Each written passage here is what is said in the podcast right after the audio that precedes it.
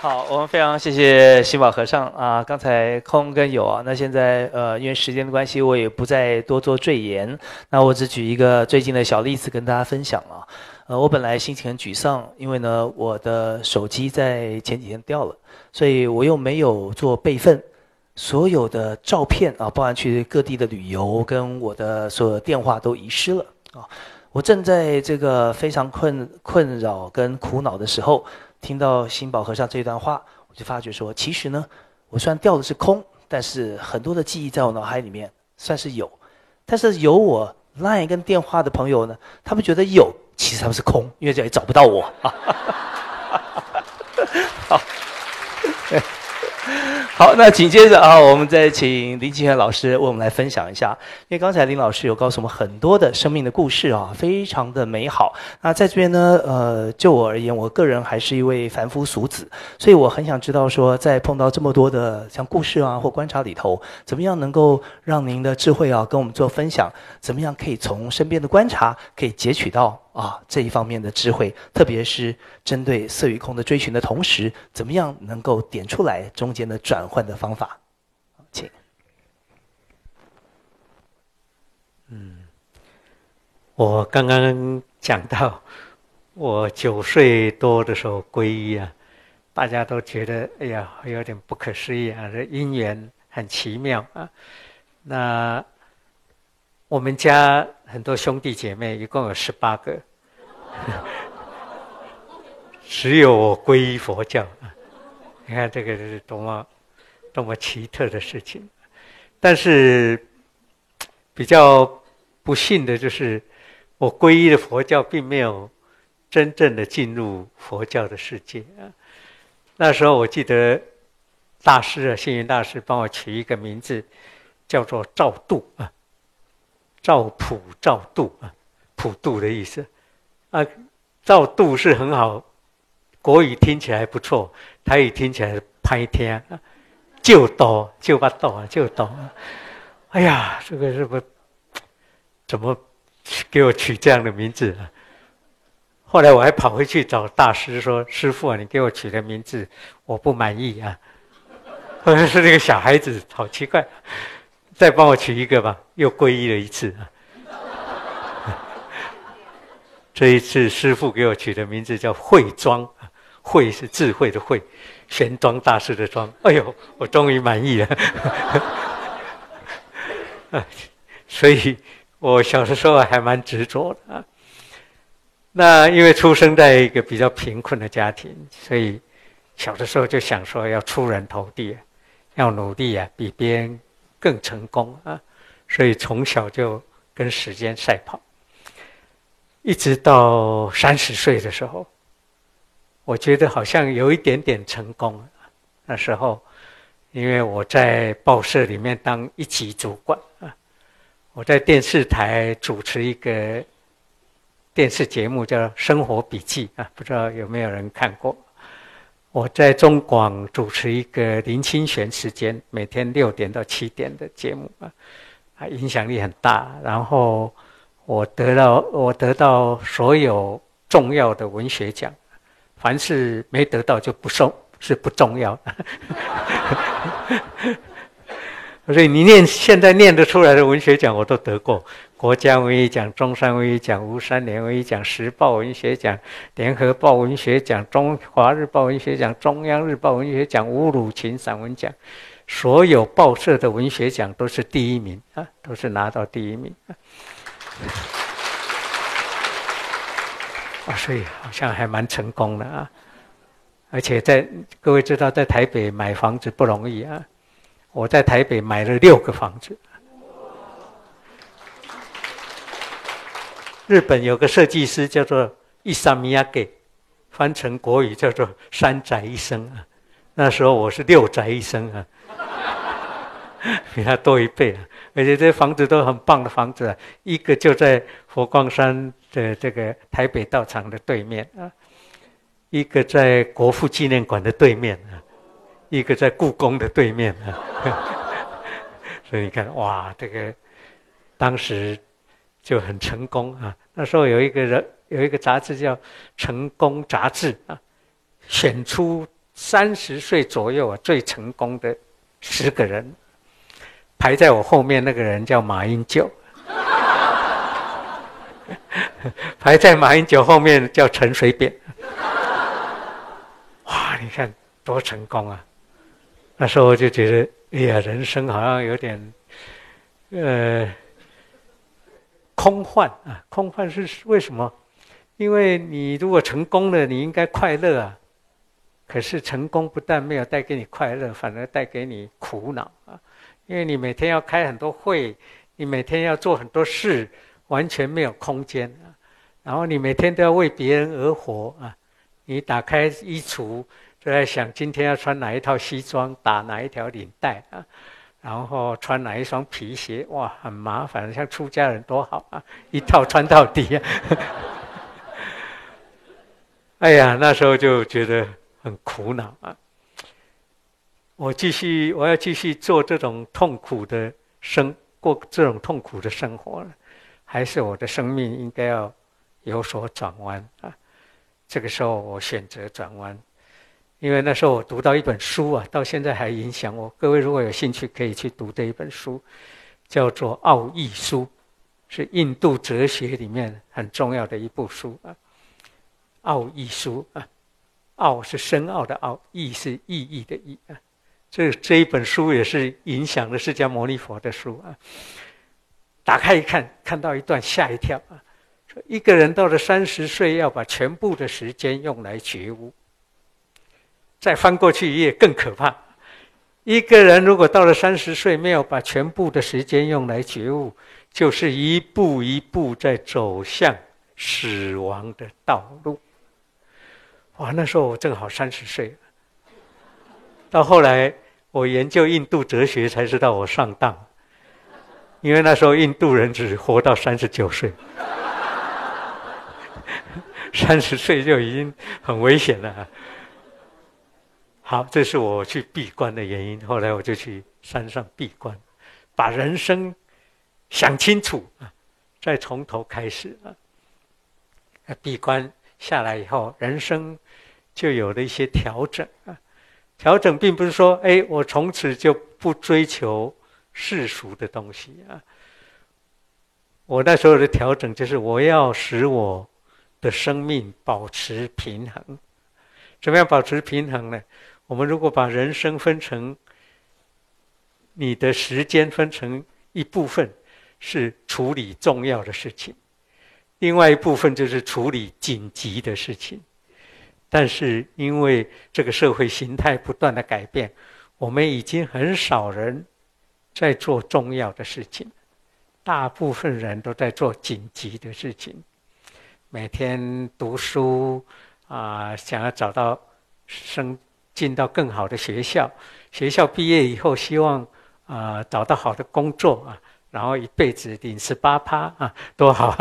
继续，就人生就继续这样下去啊。好，但是那些重要的事情就被忽略。那些重要的事情就是内在的开发啊，生活的那种体会啊，还有呃智慧的找寻啊，这些都很重要。但是已经在我们的生命慢慢被放弃啊。现代的人可能一天十几个小时工作，但是很少人花十分钟。静心啊，把心静下来。哎呀，所以我要把我的人生啊挪一部分做那些重要的事情。第二个平衡就是，大部分的人都活在世俗里面。我要把我的时间调整一部分，去过那些浪漫的生活。好，什么是世俗的？送给你一块面包啊。情人节送你一块面包，好世俗啊！送一朵花就很浪漫啊！怎么样得到圆满呢？把花插在面包上，两个都有啊，世俗的跟浪漫的都有。什么叫浪漫呢？哎，浪费时间，慢慢走；浪费时间，慢慢喝茶；浪费时间，慢慢静心。浪费时间，慢慢的吃饭啊，哎，这个就是浪漫。所以浪漫，如果我我给他一个最简单的定义，就是有流浪的心，过慢的生活。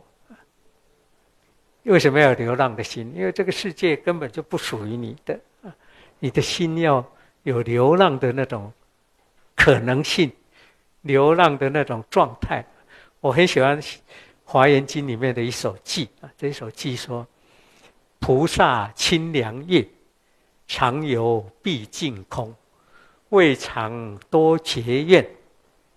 浩荡入红尘，哇，这个诗太美了！菩萨的心就像天上的月亮，在空中自由自在的游行啊。可是为了偿还多生多世以来的那种愿望，浩荡啊，浩荡就是很强大，再度进入红尘的世界。哇，每次想到就很感动。那为什么菩萨可以这样呢？因为他一直保持着心的自由自在那种流浪的状态啊，这个叫做浪漫。但是我们已经被世俗捆绑，所以都已经失去这种浪漫。我很喜欢一首古诗，这古诗这样说啊：他说，琴棋书画诗酒花。当年件件不离他，如今世事都更变，柴米油盐酱醋茶。你每天都活在柴米油盐酱醋茶里面，你已经忘记这个世界上有诗歌啊啊，然后有书画，然后可以跟朋友饮酒啊，还要有花啊。到处都是很美。如果你一直保持浪漫的心呢，你看到的这个世界都是很美。第三个重要的东西就是你要怎么样来保持平衡。这个世界已经被价格所统治啊！你看到什么都是价格的啊！你看到一件衣服，哎，很好的名牌的，都是几万块啊！这个还不可怕。有一次我在上海的。啊，街头散步，走过一个百货公司——太平洋百货，看到一个模特啊，提了一个皮包，下面有一串标价啊，我数了一下，个十百千万十万百万，那一个皮包一百万人民币啊，将近五百万啊，各位应该已经猜到这是赫马式的皮包，赫马士的鳄鱼皮包，一个要五百万啊，台币啊。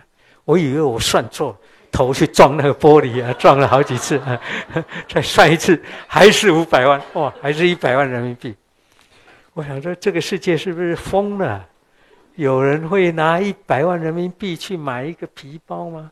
这样走在路上多可怕，随时都会被抢劫啊！好，所以买这个皮包的人他不会提出来，他就放在柜子里啊，太可怕了吧！这个世界就已经变成这样的世界啊！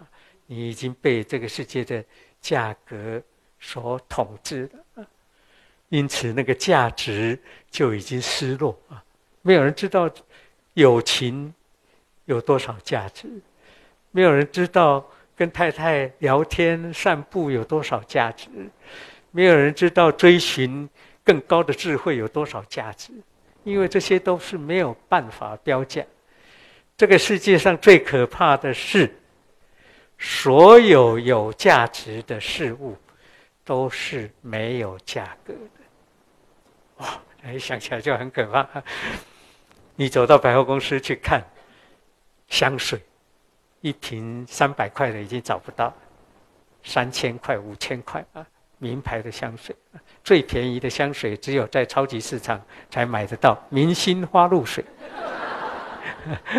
三十年来都是三十块。哎呀，研究一下，明星香花露水的味道也不错啊，为什么价格那么低啊？在这个混乱的世界里，你给你的价价格标多高，你的价值就有那么高。有没有人愿意把自己的价值标高一点啊？这样你的心就可以找到平衡。所以，一个人进入佛教的世界，或者追求那个更广大的空无的那种状态，那是希望自己在生命里面找到平衡，在这些平衡里面去确立生命的意义跟价值啊。生命的意义跟价值有什么用呢？可以使我们把我们的业障转成境界。佛教非常好的一个思想就是，你的业障是你从前带来的那些不好的事物。如果业障没有转化，那你就一直活在业障。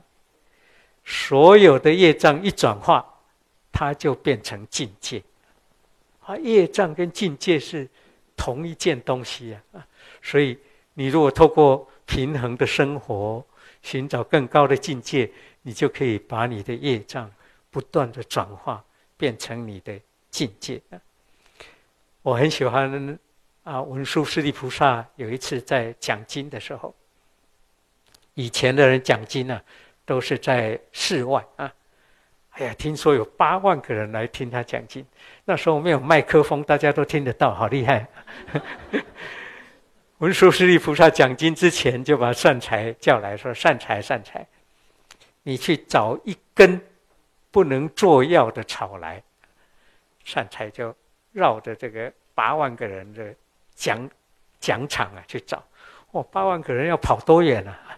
跑了三圈回来说：“菩萨，菩萨，遍天下找不到一根不能做药的草。”啊，文殊提文殊师利菩萨就从地上拔起拔起一根草，三复施言啊，讲了三次这一句这一句话：骗天下无不是药的草，遍天下无不是药的草，遍天下无不是药的草。接下来他说：遍天下无不是智慧的烦恼，遍天下无不是智慧的烦恼，遍天下无。不是智慧的烦恼。如果有一个烦恼，还是你的烦恼，没有变成智慧，那就是你还没有找到转化的方法。所有的烦恼都可以变成智慧，所有的草都可以做药。哇，这听了就每次都使我感到震动啊，就是内在觉得很震动。我觉得进入佛教里面的。这种追寻呢，使我可以在我的内在里一直保持一个很好的平衡的状态，并不是说我再也不要去过那些世俗的或者色的追寻，而是把它调整变成我可以过一个更平衡的、更坦然的生活啊，然后不断的在生活里面去转化那些烦恼，使我变成。一个更有智慧的人，每次碰到一个事物的时候，都可以去看见它。当我们讲到智慧啊，很多人都很觉得很难啊。在《华严经》里面说，智慧有四种特质啊。第一个叫做妙观察智啊，微妙的观察，微妙的观察在你的四周，到处都可以观察。比如说有一天我路过一个银行。看到银银行门口蹲着六条狗，我当时就立刻有一个观察：狗应该蹲在面摊呢，它为什么蹲在银行门口？而且这些狗脸上都流露出幸福快乐的表情。如果你要知道狗为什么幸福，最简单的方法就是跟狗蹲在一起。我就跑去跟那个狗蹲在一起。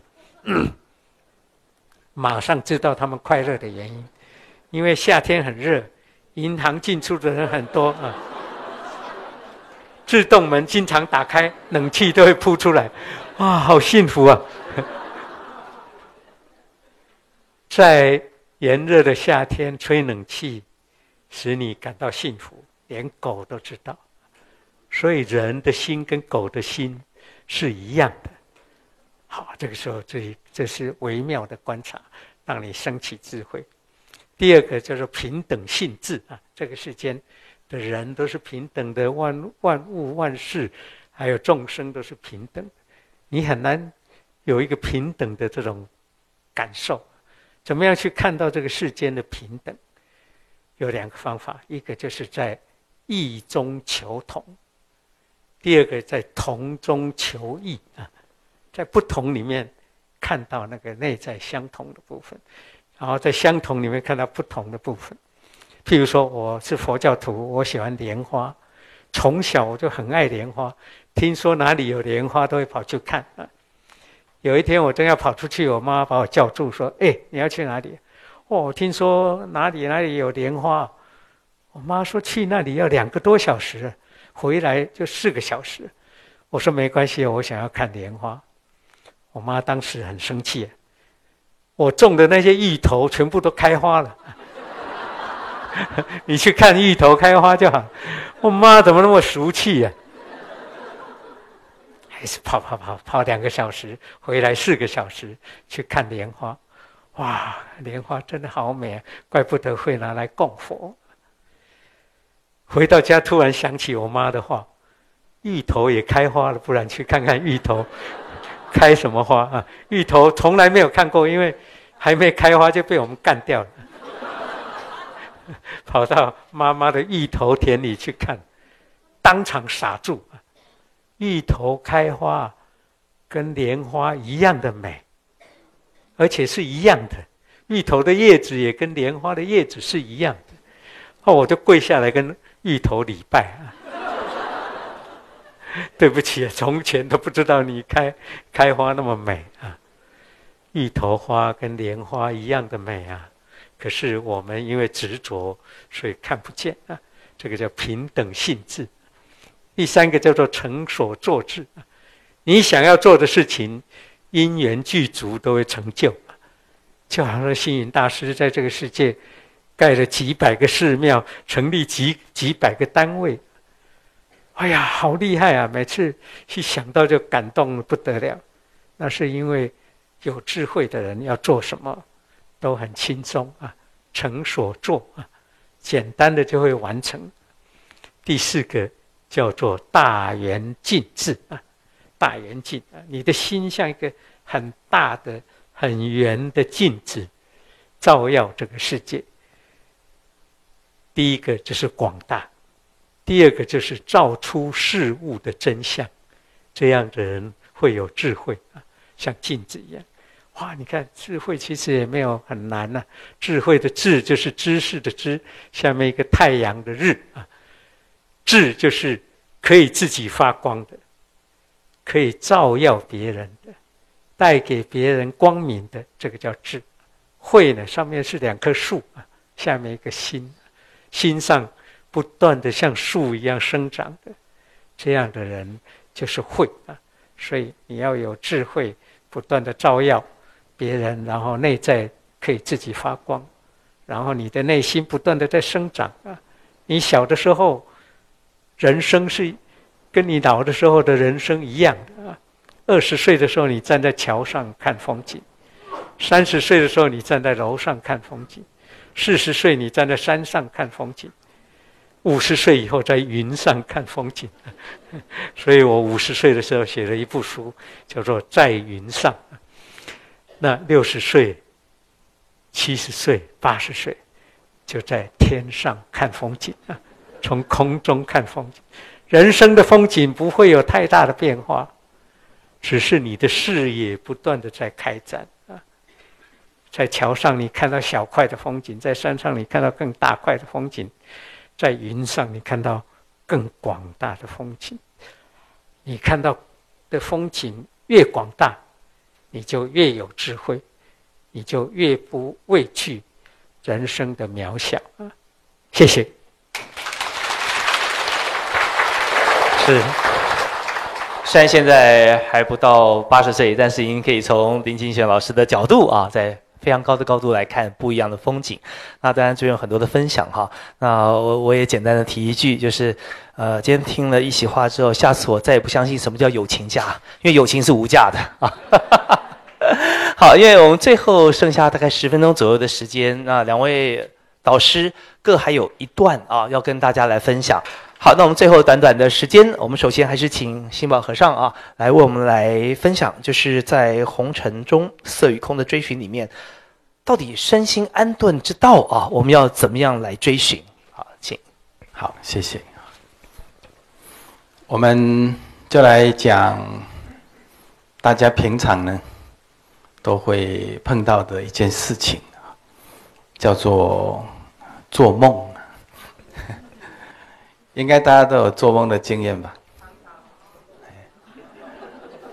我们都知道梦是假的，但是呢，我们能不能够在梦里面也看出一点心得？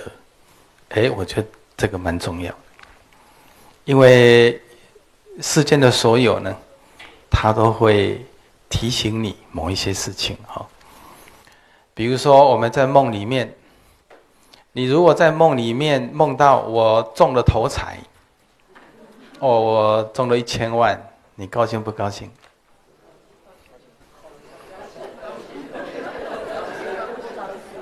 在梦里面，我们可能很很高兴，因为我们总是把梦当成是真的。那醒来之后呢？哎，一千万不见了。那话又说回来，如果你在梦里面，你梦到你欠人家一千万，那你在梦里面当然会很烦恼了。但是如果你又醒过来了呢？哎，我欠人家一千万这件事也怎么样？哎，也没有啦。所以梦会告诉你一件事情，叫做你没有得到。你也没有失去，所以空的智慧在告诉我们，世间也是这样。就说在另一层的这个智慧的领域里面，我觉得这个是很重要的一件事情啊。就是说，我们用智慧来生活了。有一句话大家也听过啊，叫“空欢喜”了。其实空欢喜非常非常好，因为空欢喜呢，这三个字啊以现在人的理解哈，已经把它扭曲掉了。空欢喜好像说一切都没有了，那个那个叫空欢喜。其实它的本意不是这样，它的本意呢是讲哈，于一切空行、空心观察欢喜。也就是说，我们在世间里面呢，可以看到这个不可得的智慧。那个时候呢，你就会放得下，你就会自在。我们讲不执着啦，好，不执着哈。世间人，我想每一个人都知道，我们世间的财富带不走，对不对？每个人都知道，但是呢？你也会发现一件事情：每个人都知道带不走，但是每一个人几乎都放不下，是这个问题啊？哦，是这个问题。好，如果我们知道带不走，也知道放得下，那你说你自在不自在？你确实会非常自在，那个叫空欢喜，因为你了解空啊。因为你了解不可得，好，所以空的智慧呢，啊，我觉得对我们而言，可以讲对每个人而言都非常非常重要，好，就是说让我们的生活可以提升，哈，会自在，自在就是法喜了。所以经典里面解释这个空，哈，他用六个字来解释，我觉得相当有积极性，好。解脱，啊，清净，啊，欢喜，所以叫空欢喜。所以大家如果真的了解空的智慧，相信大家会过得哈相当相当自在。就像《心经》讲的哈，心无挂碍了。好，心无挂碍。好，谢谢。非常谢谢新宝和尚非常简短的开示。在最近我在整理我家的储藏室，因为呃地方虽然不大，但台北市平数啊，其实每平数都都蛮贵的嘛，对不对？那有些甚至放了十年以上。可是现在我有一批新的东西整理出来，要放在我的储藏室里面，那这个时候就很麻烦了啊。我记得提得起啊，放得下，但是我虽然放下了，我又提起了啊，整理整理不完啊。我我老婆说，你别看着看看不完，你要丢丢掉啊，要留就留着。但是我想说，这个最后的巡礼。那我今天终于了解了啊，什么叫做空欢喜？所以我决定呢，解脱、清净啊，回去把它清掉，我就立刻欢喜啊。好，好，那我们在今天在最后一段时间里面，我们还是要请林轩林清玄老师啊，跟大家来讲解、来分享，因为我们知道说人的一生哈，其实呃，就像大师他说，人生要多少年呐？三百年啊，三百年就是一辈子要要活得像一般人，大概呃要有好几辈子的啊，我们要。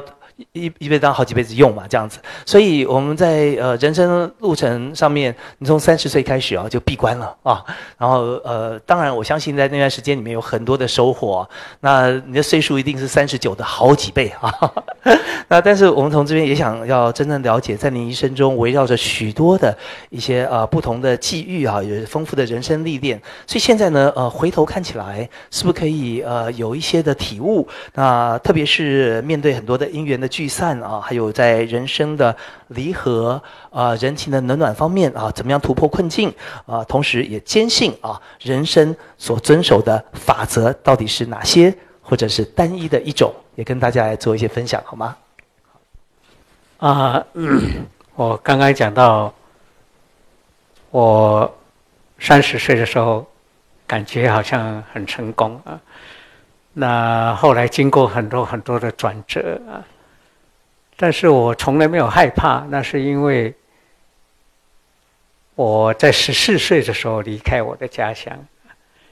离开我的家乡，我一直想说，我的去跟我的爸爸妈妈讲说我要离开家乡了。我以为他们会缠绵悱恻啊，然后很不舍啊，像电影里面演的。没想到他们两个老人家都哈哈大笑啊，从此少一个人吃饭啊。好，所以十四岁我就离开我的故乡啊，然后经过很多的呃地方啊，走遍世界五大洲啊，然后最近这几年都在大陆演讲，光是大陆我就走过三百多个城市啊，所以经常在路途中，在旅途中啊。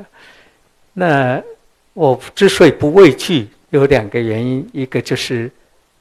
不怕人生的转弯啊！不管你几岁，你的人生都还有可能转弯。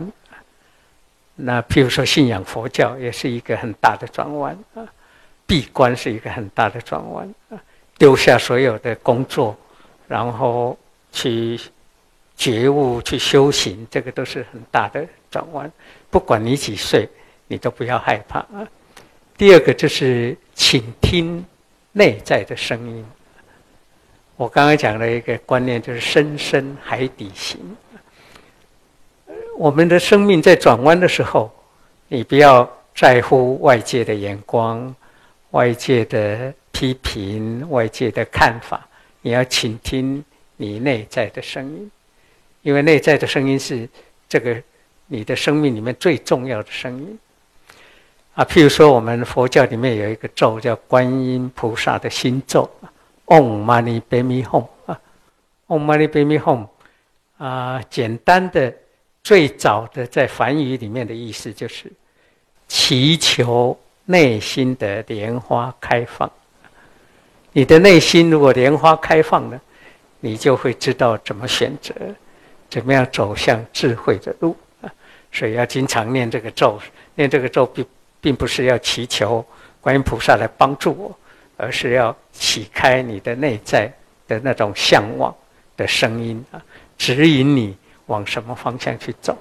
所以我经常在我的啊最简单的修行的方法里面有三个，一个就是静心啊，每天一定要找时间把心安静下来；第二个就是念心经、抄写心经。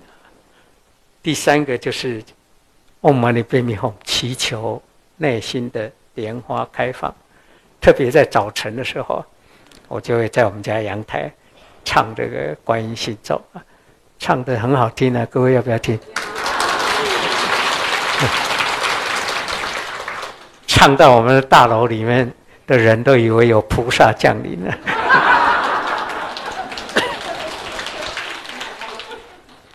啊，唱这个咒的时候要先闭起眼睛啊，然后观想内心的莲花开放。